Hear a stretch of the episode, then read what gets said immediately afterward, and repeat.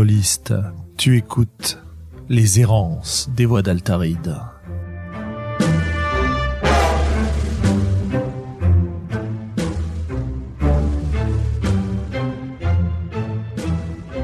Ok, alors là on est à Octogone, on est dimanche matin avec les voix d'Altaride sur le stand des courants alternatifs et avec moi j'ai euh, une personne d'une importance énorme dans le milieu du jeu de rôle français. Bien sûr. Le, le, le fameux, le fameux docteur Dandy. Bonjour euh, Julien. Comment ça va Ça va, ça va. J'ai pas l'habitude d'être de, de ce côté-là du, du micro. Euh, D'habitude, je, suis- je suis le gars qui écoute, qui s'énerve et qui, qui, qui commente, euh, qui commente sur le site. Donc, euh, je, je, suis pas, je me sens pas trop à ma place, mais sinon ça va. Euh, C'est cool, ça te fera les pieds. Euh, Salaud. et dis-moi, dis-moi alors, comment t'as vécu cette convention Octogone Raconte-nous un peu ce que t'as fait, à quoi t'as joué, ce que t'as Alors euh, c'était euh, c'était très sympa comme d'habitude. Comme d'habitude, c'est une convention où il y a beaucoup beaucoup de monde. Euh, ce que j'ai regretté, c'est que bah, finalement il n'y a pas tant que ça d'éditeurs. Donc finalement le le milieu milieu professionnel du JDR, euh, bah euh, il y avait surtout euh, voilà, on voit surtout euh, Black Book, les douze singes. On est content de voir les gens de dissidents qui ont enfin un nouveau numéro. On est on, est heureux pour eux. Mais par contre, ce qui est cool, c'est d'avoir plein de de monde qui vient jouer, des joueurs euh, expérimentés, des gens nouveaux. euh, Enfin, c'est des choses assez des, des choses assez variées. Euh, c'est sympa de rencontrer des voilà, de revoir des copains euh, des fois qu'on n'a jamais vu en vrai, des fois. Et euh, ouais, alors moi ce que j'ai bien aimé par exemple, bah, c'est la présence des lapins marteaux qui arrivent, qui présentent euh, donc euh, leurs ouvrages, leurs jeux, le fait qu'ils récupèrent euh, les jeux de la boîte à eux et qui du coup vont rééditer certains certains des jeux. On sait pas encore lesquels, mais ça va ça va être sympa. Euh, moi, je suis très content, c'est de voir que Studio Dead Crows avec euh, Rise Dead euh, va sortir un jeu comme Monster of the Week parce que mine de rien, euh, voilà, Dead Crows, c'est voilà, c'est euh, Venzia, Capharnaüm, c'est des jeux assez classiques. Jusqu'à présent, les jeux motorisés par l'Apocalypse, c'est surtout 50 500 nuances de Git. On a eu l'exemple aussi avec avec Benjamin qui a sorti qui a sorti The Sprawl. Mais euh, mais finalement, ça reste un peu confidentiel. Et là, on a un vrai, on va dire, un vrai éditeur qui sort un jeu comme si de rien. Et euh, et ça, c'est bien. Ça, c'est bien. C'est un bon signe parce que je pense qu'une des thématiques importantes des discussions que j'ai eues avec beaucoup de monde, c'est que finalement, euh, les chapelles, euh, elles sont euh, très théoriques. C'est essentiellement des postures qu'on retrouve sur les réseaux sociaux, mais en vrai et dans les jeux qu'on qu'on qu'on pratique, ben en fait la, la, la diversité elle est partout. Et euh, les euh, les aspects euh, de narration partagée, euh, de trucs un peu forgiens qu'on retrouve après dans les jeux tradis, des éditeurs qui se mettent à faire des des jeux euh, des jeux à sortir des jeux indés. Euh, On a l'exemple aussi avec les 12 singes qui sort euh, Into the Odd qui a un petit jeu euh, indé qui en a fait un, ils en ont fait une espèce de vrai jeu euh, d'éditeur avec des suppléments des trucs comme ça euh, moi je trouve ça intéressant voilà il y a maintenant ce mélange quoi. C'est bien on reste pas chacun dans son coin. Voilà. Eh ben écoute, merci beaucoup. merci. T'as- t'as- tu as joué un peu? Oui alors j'ai joué j'étais euh, du coup euh, meneur. On a joué à hein, j'ai joué à Monster of the Week du coup. Euh, donc ça c'était très sympa. J'ai été meneur à 1% donc euh, voilà un jeu euh, un, jeu polémique on va dire mais finalement euh, pas tant que ça quand tu lis le bouquin et que tu y joues vraiment. Après euh, ça reste un, jeu où il y a des thématiques qui sont assez fortes qui peuvent être assez difficiles et euh, mais euh, qui est générateur de voilà d'une ambiance et d'une esthétique qui peut être assez forte après euh, bon clairement euh, voilà il y a y y a, eu- y a de la violence il y a du racisme il y a des trucs assez sexistes. Euh, c'est pas évident de de voilà c'est pas un jeu lambda c'est pas du Star Wars que tu peux euh, jeter ça comme ça en kikoulol par contre quand tu joues de façon voilà, sérieuse et tout ça ça donne des choses intéressantes euh, après voilà euh, le jeu a des défauts euh, on en a parlé avec certains auteurs aussi euh, des gens qui ont participé au jeu et qui du coup bah, trouvent aussi qu'il y a, y a, y a peut-être des il y a, y a toujours on peut toujours améliorer le truc. Euh, euh, voilà enfin on va pas revenir sur toute la polémique mais c'est un jeu qui a du potentiel a des défauts des qualités mais voilà.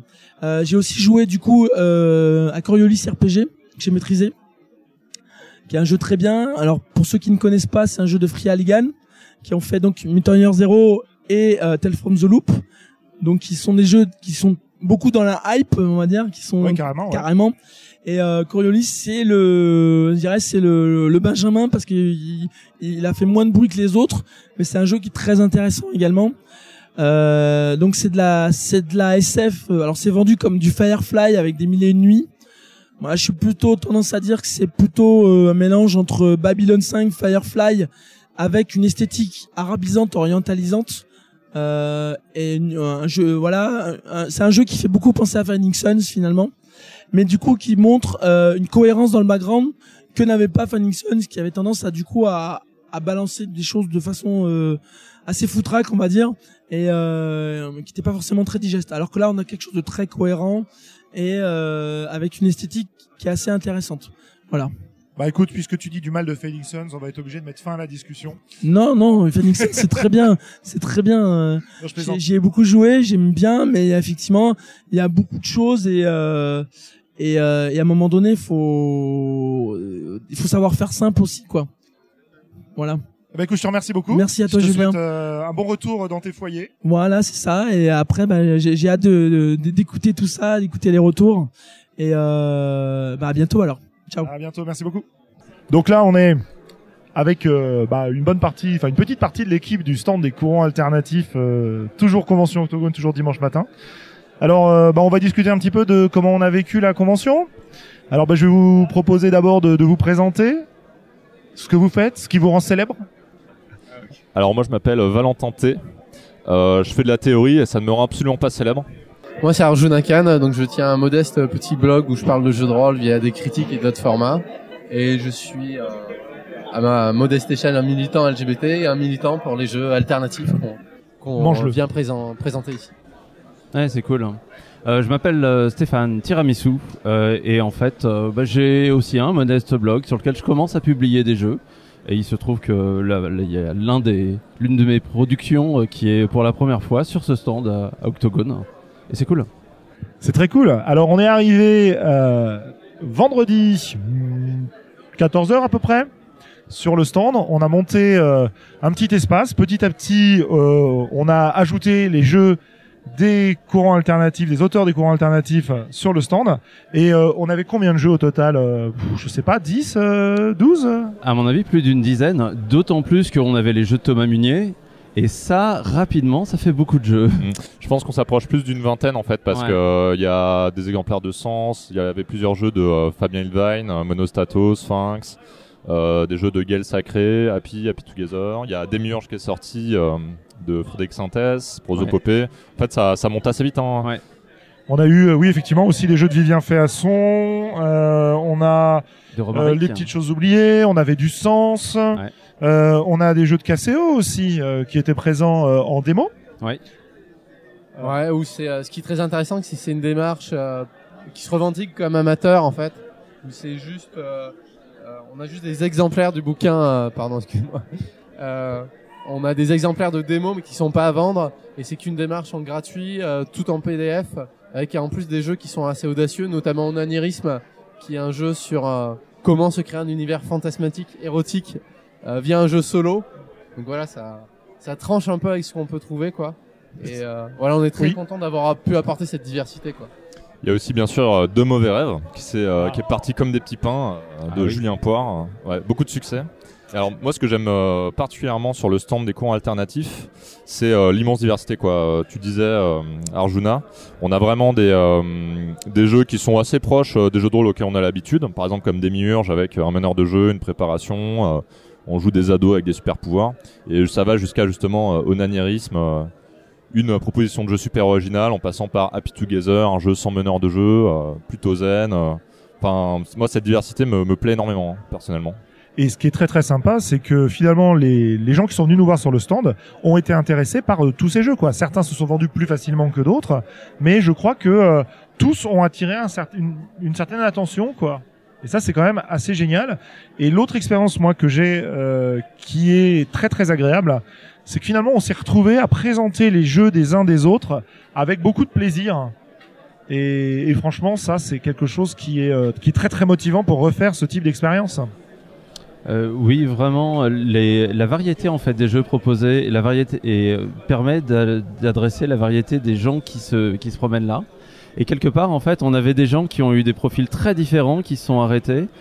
Je trouve qu'il y a eu beaucoup de curiosité, beaucoup de, bienveillance, beaucoup de gens qui se sont euh, qui, qui ont regardé des jeux. euh, les, les, les jeux sont, sont assez différents, à la fois en format et à la fois en, en variété de propositions. Et on a une bonne réception. Et, ce qui est cool aussi, c'est que c'est des jeux qui sont très appropriés. On a une table de démos là, sur laquelle on enregistre d'ailleurs. Et euh, ce qui est très cool, c'est qu'on peut facilement faire des démos d'une heure, d'une heure trente, Ouais. voire d'une demi-heure à la volée. Et euh, je pense que c'est quelque chose qui a été très apprécié par le public parce que c'est pas toujours quelque chose de facile à mettre en place euh, avec d'autres supports sur d'autres jeux quoi. Ouais. Comment essayer d'avoir une expérience de jeu de rôle sans partir sur un tunnel de 4 heures? Et en fait, euh, bien, il y a des gens comme Johan Scipion qui sont capables de, proposer ça. Et, euh, et en fait, c'est remarquable. Et là, en fait, on a été capable de, avec euh, cette modalité, de, proposer des sessions plus courtes. Il y a quelque chose qui est très sympa aussi, c'est que bah, vu qu'on est dans l'espace jeu de rôle, il y a beaucoup de gens qui viennent discuter. Moi qui n'ai pas forcément de jeu à proposer ni rien, c'est particulièrement intéressant de, voir des gens qui ont des habitudes de jeu euh, très différentes, bah, qui viennent, qui discutent, euh, qui sont super ouverts euh, et qui nous, qui nous posent plein de questions. Il y a beaucoup d'échanges en fait entre des gens qui jouent à des jeux plutôt traditionnels, hein, plutôt, classiques, et qui s'intéressent vraiment furieusement à ce qu'on fait et qui discutent, qui discutent de ça. Il y a beaucoup d'échanges sur la convention à ce sujet, quoi.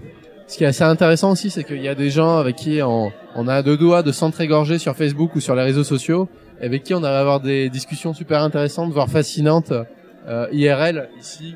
Et euh, on s'aperçoit qu'en fait que des clivages qui nous semblent exister en fait sont sont, sont qu'apparents, sont dus à des erreurs de communication, euh, et qu'en fait il y a vachement de trucs à échanger euh, les uns avec les autres quoi. Moi, il y a hum, dans toutes les discussions qu'on a eues, il y en a une qui m'a beaucoup marqué.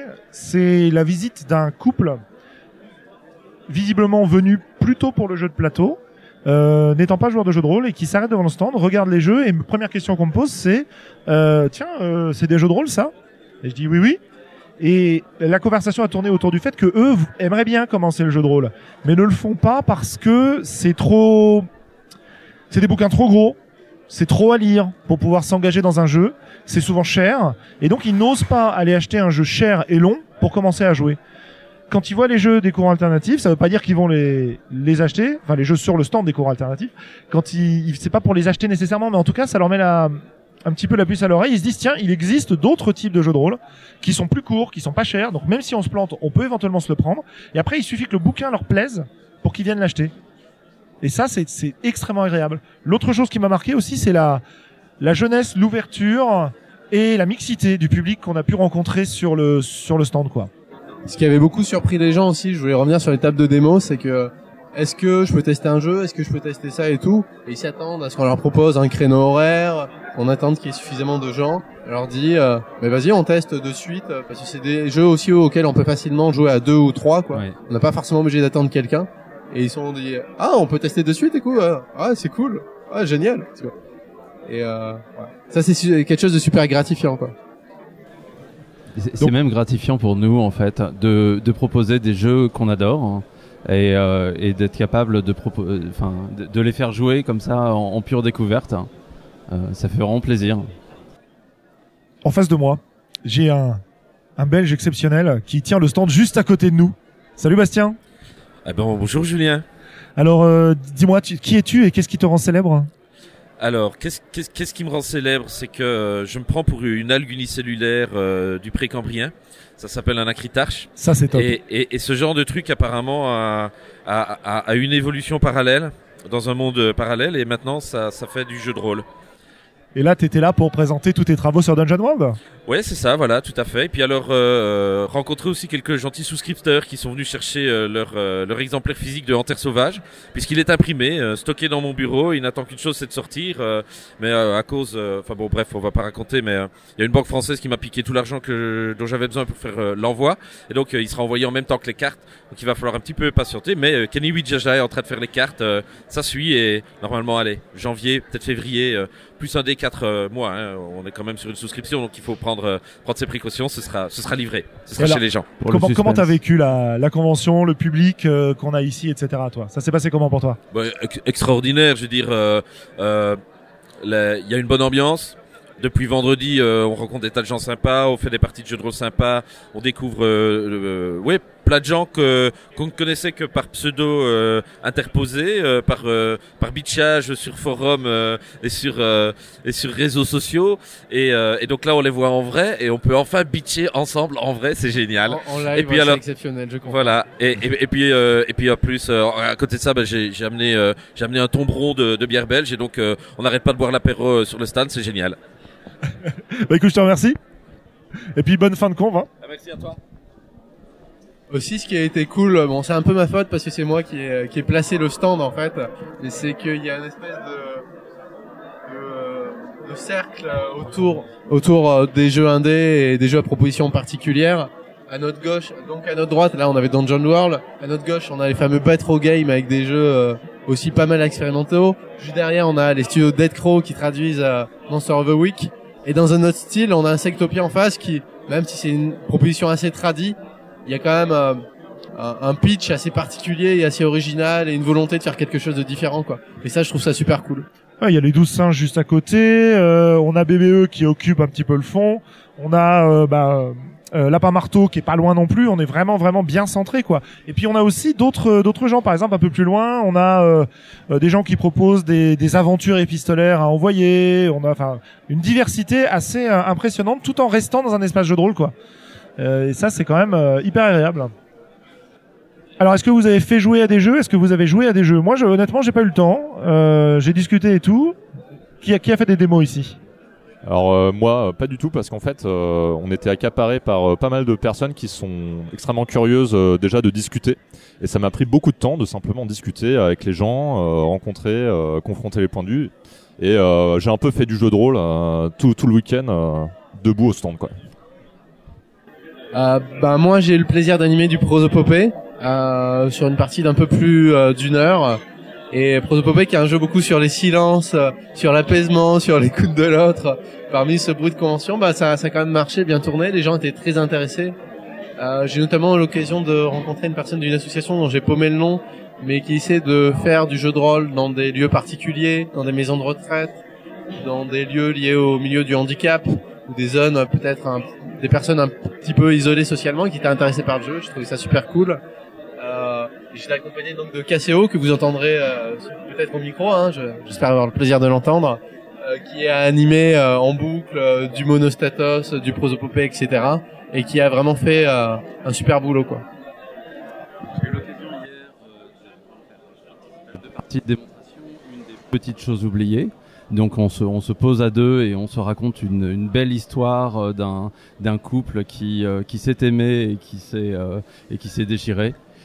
Et en fait, on a fait aussi une autre partie de démonstration la vie de qui, est, qui est le jeu que je propose moi sur, sur ce stand, qui est un jeu aussi intimiste, euh, qui euh, et donc on s'est embarqué à trois à raconter l'histoire d'une personne et à essayer de, de, de construire quelque chose d'intime tout en étant euh, euh, dans un contexte qui est très vif, euh, qui est assez bruyant puisque c'est c'est une convention.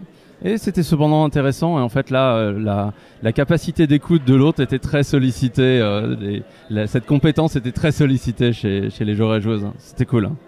Alors, on va peut-être faire venir KCO pour qu'il nous parle des, des parties qu'il Ouais, justement, je vais Ouais. laisser ma place là. Je Ouais. pense qu'elle aura plein de choses à dire.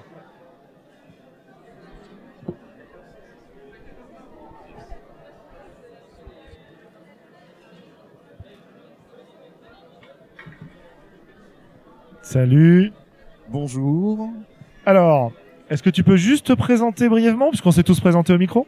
Ah, euh, d'accord. Bien, euh, mon pseudo sur les internets, euh, c'est Xokidam. Euh, je suis une auteure amateur euh, qui a fait deux trois petits jeux qui sont aussi sur le stand et et là on vient de me dire de venir au micro euh, pour parler. Je, donc euh, je ne sais pas pourquoi. Bienvenue. Pour Alors, euh, euh, discuter des démos euh, entre autres euh, que tu euh, que tu as faites hier. Ah, les démonstrations. Un petit retour euh, sur ton expérience de la convention et un petit retour sur les démos que tu as eu l'occasion de faire. Bah, du coup, les retours de la convention, je pense que tout le monde a dû dire parce que j'ai déjà embêté pas mal de monde avec ça. Euh, sur les démos, bah, on a, j'ai fait des démos donc sur de Prosopopée et Monostatos. Donc c'est des deux jeux qu'on présente actuellement, qui commencent à être un peu connus quand même pour le public. Alors euh, même si tout le monde les connaissait pas, et ça c'est, bah, ça s'est agré- euh, extrêmement bien passé. Euh, même si bon, c'est- assez tendu de faire une heure euh, pour, euh, pour présenter chaque jeu euh, au maximum. Enfin, ça dépend du jeu. Oui, sur Monostatos mon- notamment, tu disais que c'était un véritable challenge. Ah, euh, j'ai eu le temps de présenter vite fait l'univers, de dire tenez, il y a des prétirés dans le bouquin, prenez-les. Euh, on n'en discute pas. On a fait un tour de table, euh, un conflit, et on avait déjà dépassé d'une demi-heure euh, le temps limite. Et ça permet déjà d'avoir un aperçu. Ouais, ouais, les, les, les gens étaient quand même euh, extrêmement, extrêmement impies. Il n'y a pas de souci là-dessus. Il y, a, y a personne qui s'est senti euh, lésé euh, de pas pouvoir faire la partie jusqu'au bout. quoi. C'est l'idée d'une démo. Je pense que les gens savent que de toute façon, on n'allait pas aller jusqu'au bout. Oui, justement, c'est très cool. Et donc, euh, tu présentes aussi euh, yokai et onanirisme sur le sur le stand. Et alors, euh, ce qui est très intéressant, c'est que tu as une démarche dans laquelle euh, tu ne vends pas tes jeux en format physique. Tu euh, les proposes gratuitement sur sur internet. Est-ce que tu peux nous, nous expliquer un petit peu pourquoi est-ce que tu fais ça, quelle est ton ta démarche? Et où est-ce qu'on peut trouver tes jeux? Bah alors, la démarche, l'idée derrière, c'est que j'ai la chance d'avoir un travail qui me paye très bien. Donc du coup, j'ai pas besoin de. Donc du coup, je peux me permettre d'investir de l'argent dans, dans dans mes jeux et pour que d'autres y aient accès en fait. Euh, donc euh, j'avoue que j'ai de la chance à ce niveau-là, donc euh, j'essaie d'en faire profiter un petit peu, euh, un petit peu tout le monde. Euh, et euh, bon, ça c'est la première partie, c'est c'est l'aspect pécunier. Et après sur l'autre aspect, c'est que le fait de ne pas vendre, ça me laisse le droit, enfin ça me donne le droit à moi aussi de dire, bah, je me permets de pouvoir revenir plus tard sur un de mes jeux, le modifier, euh, le changer. euh, je je laisse les anciennes versions à disposition euh, sur internet mais euh, voilà c'est euh, j'ai pas j'ai pas un besoin absolument de dire bon bah, voilà je ne publie que quand c'est fini terminé absolu je vous promets que je reviendrai pas dessus j'ai pas un besoin d'exigence que, que je trouve nécessaire si jamais on vend un jeu quoi c'est normal euh, si on demande à quelqu'un de s'investir monétairement dans un jeu. Euh, et sinon, bah, c'est trouvable directement sur mon blog. C'est un petit blog Google. Euh, alors, l'adresse mail, c'est sokidam euh, at blogger. Enfin, tapez onanirisme sur internet et le premier lien va vous mener euh, sur la page de téléchargement du jeu. Je suis très mal référencé, sauf ce jeu-là parce que personne n'a fait le jeu de mots avant. Euh, Le nom est super intrigant et, et en fait, on a eu beaucoup beaucoup de gens qui se sont arrêtés pour regarder les exemplaires que tu as imprimés. C'était très intéressant. Euh, bah, je, je pense que c'est le fait que ça soit A4. Et alors pour le moment, je propose que des versions dématérialisées. Il y a beaucoup de gens sur la, il y a beaucoup trop de gens qui, quand je leur ai dit, ah non, le prenez pas, l'achetez pas, il est juste dématérialisé, téléchargez-le, qui m'ont dit, oh mais ça, on aimerait bien une version physique. Donc je pense que je vais céder, euh, je vais céder. euh, et ben, c'est- pas, c'est- pas aberrant en plus pour le jeu. J'ai juste prendre le temps de faire une maquette un peu plus jolie, un peu plus fignolée, un peu plus travaillée. Et, euh, et du coup, je pense que c'est aussi le fait qu'il est en format A4. Et c'est le seul jeu en A4 de tout le stand. Ouais, c'est vrai que alors on, on a une espèce d'addiction au format A5 hein, sur ce stand. Euh, ton, ton jeu notamment, euh, Julien, euh, est aussi à ce format-là. Ouais, tout à fait, ouais. Ouais, ouais, on a du A5, on a euh, Happy Together qui est un format qui est encore plus petit et qui est euh, assez phénoménal dans son euh, dans son impression. Je vais, euh, on, on va peut-être en reparler après. Je vais juste passer la parole, s'il veut bien, à euh, un collègue podcaster euh, de Radio Rollist. Salut Kalong. Bonjour, comment allez-vous? Bah très bien. Écoute, parle bien dans le micro, bien en face. Voilà. Voilà, c'est bien là, c'est nickel. Alors, comment tu as vécu cette convention jusque-là? Toi, t'as été sur le stand de Mantra, euh, notamment? Tout à fait, j'ai eu droit à quelques gentils commentaires et euh, j'ai fait une ou deux dédicaces. C'était sympathique comme euh, comme euh, euh, comme allez, je te pèse mes mots, je ne trouve plus mes mots. Voilà. Comme ça. expérience, quoi. Voilà, comme expérience, tout à fait. Et, et voilà, j'ai rencontré plein de gens, plein de belles rencontres et ça ça fait du bien vu le déplacement que j'ai effectué quand même de Belgique. Ah, bah oui, c'est ça, oui. Donc, euh, Donc c'était super sympa et euh, j'essaierai de revenir euh, l'année prochaine si c'est euh, si c'est envisageable. Je vois que tu as les, les bras chargés. T'as trouvé des, des exemplaires pour compléter ta collection? Ben oui, je suis quand même marqué rôliste, c'est pas pour rien. Et donc euh, j'ai en main du, du bon vieux Warhammer, la campagne impériale, enfin la fin du Ah, la fameuse campagne impériale. Voilà. Mais bon, tout le monde sait que je suis un peu mainstream, donc Oui, c'est pas, pas dans- mal. Hein. tout à fait. Voilà. Ok, bah écoute, je te remercie Mais euh, de rien, merci. d'être euh, venu nous dire un mot et, euh, et, euh, et bonne fin de convention à toi. Merci et bonne continuation à tout le monde. Salut. Salut. Non mais en fait, euh, le mainstream c'est chic maintenant. On est passé à une époque où voilà, partager la narration, les jeux sans meneur, c'est du, vu et du revu. Maintenant ce qui est chic c'est la campagne impériale. Tu, tu veux dire qu'on entre dans une ère du, du post-narrativisme? Exactement, voilà. Post-narrativiste, post-forgien, euh, c'est low school OSR. C'est c'est le mot qui est sur toutes les lèvres ici, hein, euh, clairement. Ouais, ouais, ouais. Ouais, non, c'est vrai que sur le sur le format des jeux, euh, on a des choses qu'on ne trouve vraiment pas ailleurs, quoi. Du format A5, du format carré, un format euh, carte postale, euh, le petit format d'API qui est très très beau, etc., etc. Et ça aussi, ça attire l'œil. Et euh, je disais tout à l'heure que euh, on avait des gens qui ne faisaient pas de jeux de rôle, qui étaient attirés justement par ces jeux-là, quoi. C'est assez exceptionnel. Et d'ailleurs, en termes de format, il y a aussi le, format d'utilisation du jeu, c'est-à-dire que, par exemple, quand on joue à un jeu euh, qui est un, jeu assez imposant, il faut déjà se taper les 400 pages. Bon, c'est très intéressant, ça permet de faire des parties très profondes. Mais quand on joue à Happy dans le métro, pour euh, voilà se zanifier le cerveau, euh, en fait, on a finalement un usage, euh, un usage du jeu qui, qui est différent. En fait, on ouvre euh, les potentialités d'usage du jeu quand euh, on a par exemple un, un happy together euh, quand on rentre de soirée il est 2 heures du matin euh, et qu'on a une heure devant soi euh, en fait on a un usage du jeu au-delà du format euh, physique hein, qui, euh, bah, qui, est, qui est très varié quoi Euh, ça aussi c'est euh, à noter euh, vraiment ça ouvre l'espace des possibilités en termes d'usage Il y a un truc assez top aussi là sur le stand euh, dont on n'a pas parlé, c'est euh, on a parlé de la vie de l'absent un tout petit peu euh, avec Tiramisu, mais il y a la bourge de coquillage qui va avec quoi. Tu t'es fendu d'accessoires euh, dignes du meilleur des crowdfunding là. Eh oui, des goodies, hein, c'est hyper important. Mais en fait, je me suis rendu compte en développant euh, le jeu et en réalité en le faisant playtester que, euh, le, que les jetons que j'utilisais pour ce jeu étaient signifiants. J'utilisais en fait euh, des, des petits cailloux et des coquillages hein, que j'avais que j'avais chinés, que j'avais ramassés.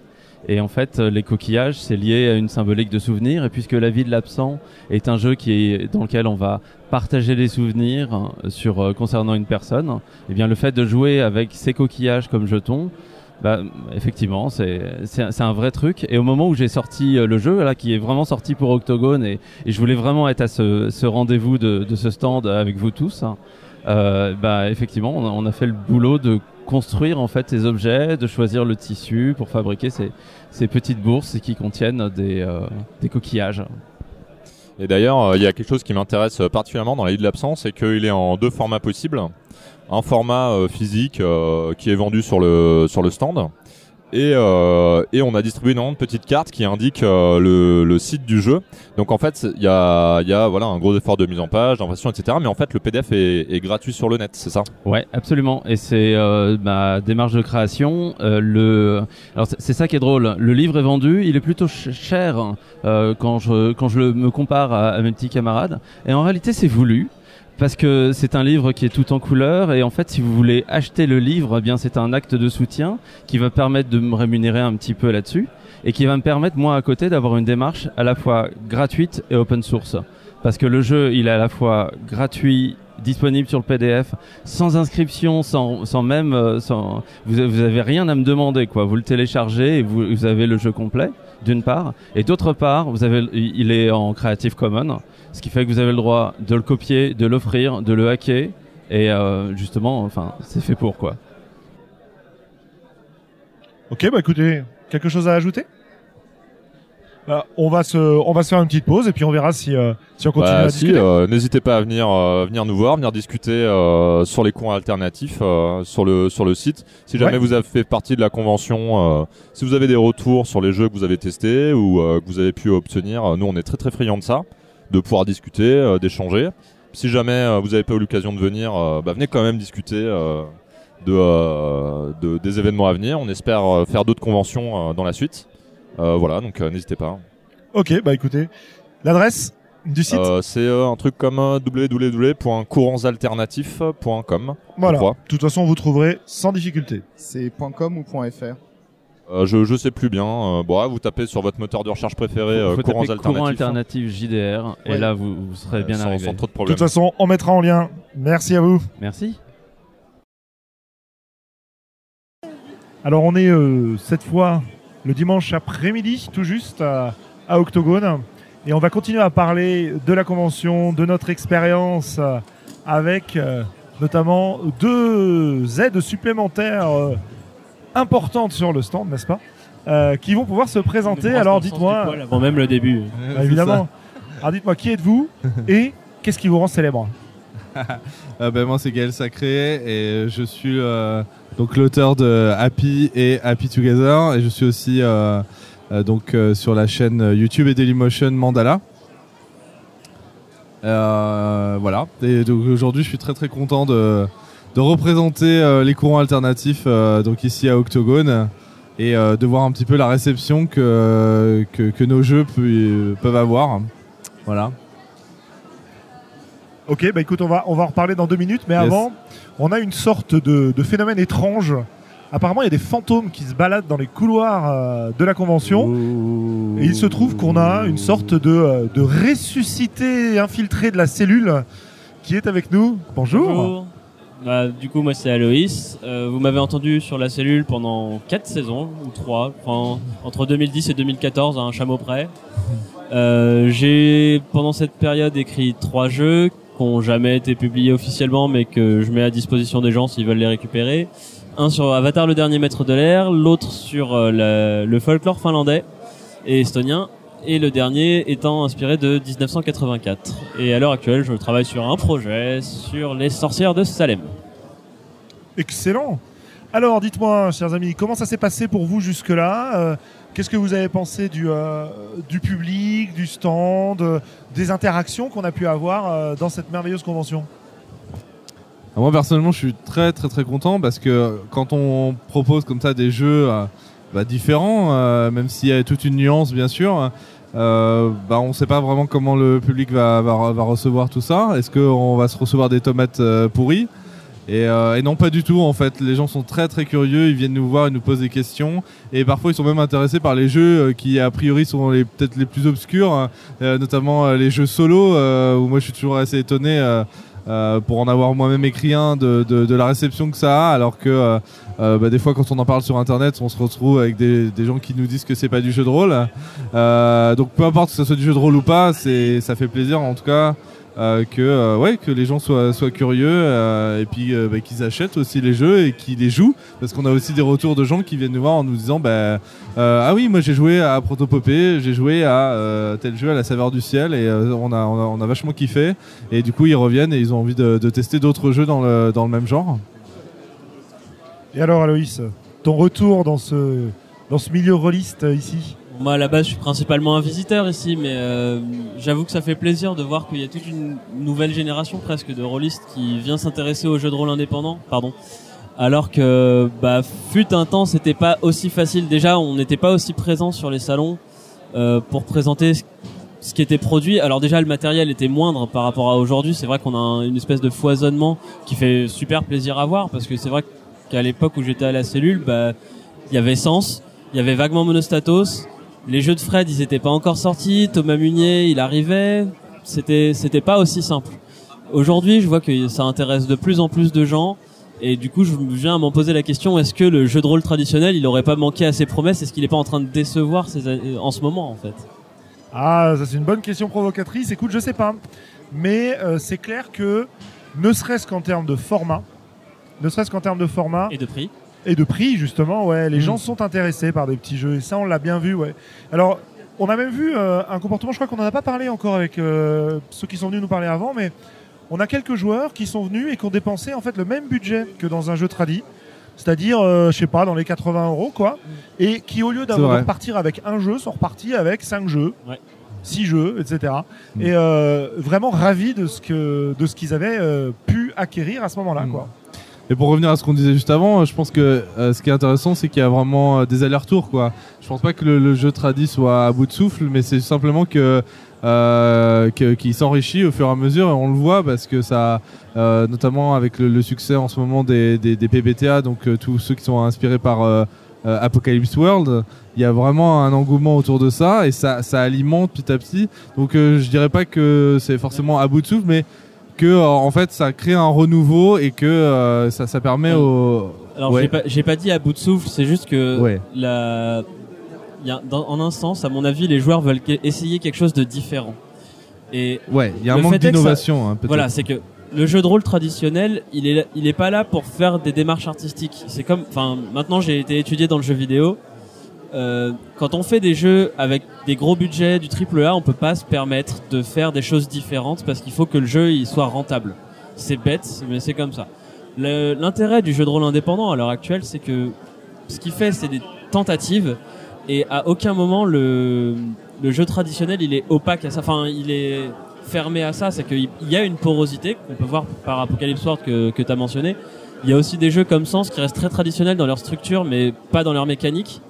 Euh, dans une certaine mesure, où euh, les mille marches euh, par le Grumpf, euh, qui, qui, qui justement est vraiment pour moi à la frontière entre les deux. C'est que on est sur quelque chose de très pulp où t'as vraiment très envie d'être un gros bill, d'optimiser. J'exagère vraiment, vraiment. hein. Mais il a quand même su reconnaître les bonnes mécaniques qui viennent du jeu, du jeu de rôle forgien pour les intégrer dedans et faire un- une œuvre entre les deux, dans Ouais. mon goût. C'est intéressant aussi ce que tu dis parce qu'il y a, il y a souvent une, euh, une image, je crois, des, euh, des jeux euh, alternatifs, comme quoi ce serait forcément des jeux hyper intello. Euh, où euh, il faudrait c'est la faute à Fabien voilà. C'est vrai que voilà on a on a la première génération on va dire était sont, sont des jeux qui sont assez euh, assez sur la métaphysique, sur les dilemmes moraux, etc. Mais on a aussi, euh, bah là, euh, Fred nous a prouvé avec euh, Demiurge qu'on pouvait à, la fois avoir un jeu qui a une structure très traditionnelle et en même temps qui pose des questions là sur la nature humaine, sur des dilemmes moraux, etc. Et en même temps qui est fun à jouer et qui est, hyper intéressant. Donc moi je suis assez content de voir qu'il y, a- une vraie nuance là-dedans et qu'on peut un peu casser le mythe on va dire du jeu de rôle comme on dit narrativiste, le, le- le terme que je n'aime pas du tout mais euh, qu'on entend souvent. Faut euh, pas du- le dire si tu l'aimes pas, ça évite de le, de le perpétuer. oui, mais voilà, c'est pour, pour le mettre en parallèle avec ce, que, ce que moi je défends comme étant alternatif et euh, de, euh, ouais, voilà, de, de, de casser, euh, de casser cette, cet a priori. Bah, il y a une vraie porosité clairement entre euh, le jeu tradi tel que présenté par de gros éditeurs avec un but de rentabilité effectivement hein, qui euh, qui c'est pas, c'est bah, c'est pas c'est leur modèle voilà c'est pas un mal hein. Euh, puisqu'on n'est vraiment pas dans des cas où on va nous vendre des jeux de merde pour faire du fric. C'est extrêmement rare en jeu de rôle en fait qu'on ait vraiment cette démarche là chez des éditeurs. Ça peut arriver hein mais c'est c'est quand même assez rare le but du jeu c'est que souvent des passionnés. Bah, bien sûr, parce même que reconnaître euh, leur travail. Ils sont Exactement. Pas là pour euh, juste enculer les gens. Ouais, et quand on regarde les derniers gros jeux tradi, tradi qui sont en train de sortir ou qui sont sortis ou qui sont en bêta, euh, là on a euh, coup sur coup la bêta de deux jeux qui sont des icônes, qui sont Vampire à la Mascarade et euh, L5R. Et la bêta de ces deux jeux-là, le nombre de règles qui sont venues d'autres milieux qui ne sont pas qui sont venus en fait de, de l'évolution de la conception du jeu de rôle en général dans le milieu c'est pas des choses forcément très récentes hein, mais c'est hyper impressionnant. Euh, L5R le nouveau L5R dans les premiers paragraphes qui décrivent la façon dont on doit y jouer nous parle du contrat social du jeu nous explique pourquoi le meneur de jeu a une certaine autorité comment ça se répartit etc etc quoi. Euh, et il y a des tas de petits points comme ça qui vont nous permettre de voir que ça passe de l'un à l'autre. Et pour relier ça au public, on a vu quand même un certain public jeune pour qui Prosopopée, bah, c'est un jeu comme un autre. Prosopopée, Donjons et Dragons, Cthulhu, c'est du jeu de rôle. Peu importe que ce soit de l'indé, du tradi, du machin, ils s'en tapent. Ils n'ont pas été marqués. On en parlait euh, ce matin euh, avec euh, Tiramisu et Valentin. Effectivement, pour eux, c'est du jeu de rôle. Ils n'ont pas été marqués par le- l'espèce de, de, de chape euh, tradie qu'on a pu subir en étant initié en club, etc. Et vivre, enfin subir. Pas subir, mais dont on a pu s'imprégner pendant tout ce temps-là. Quoi. Je pense qu'il y a eu une vraie ouverture du milieu du jeu de rôle sur l'extérieur, en fait, de façon générale, puisque le format même de la bêta il vient du jeu vidéo, concrètement. et que le fait que bon, il y a d'abord eu cette étape des, des crowdfunding où d'abord on met à disposition le PDF pour les joueurs pour avoir des retours pour essayer de sortir le meilleur produit fini qui soit. C'était déjà de la bêta, mais là du coup on a on a, on a passé on a passé ce cap là puisque c'est FFG qui est quand même dominant sur le marché du jeu, du, du jeu en général, euh, qui propose une bêta de son prochain jeu. Bon, c'est la cinquième édition, troisième. Euh, cinquième, je crois bien, ouais. Cinquième, hein. Euh, qui est vraiment iconique. Comme tu l'as dit, moi, c'est un de mes jeux préférés encore aujourd'hui. Les mécaniques ont complètement changé par rapport à avant. Et c'est un, un, un nouveau souffle, en fait. Et en fait, on va se retrouver de passer des courants alternatifs à on est des avant-gardistes. C'est que le jeu de rôle est en train de muter et que bah on va très vite voir ceux qui sont capables de suivre cette mutation et ceux qui le font pas.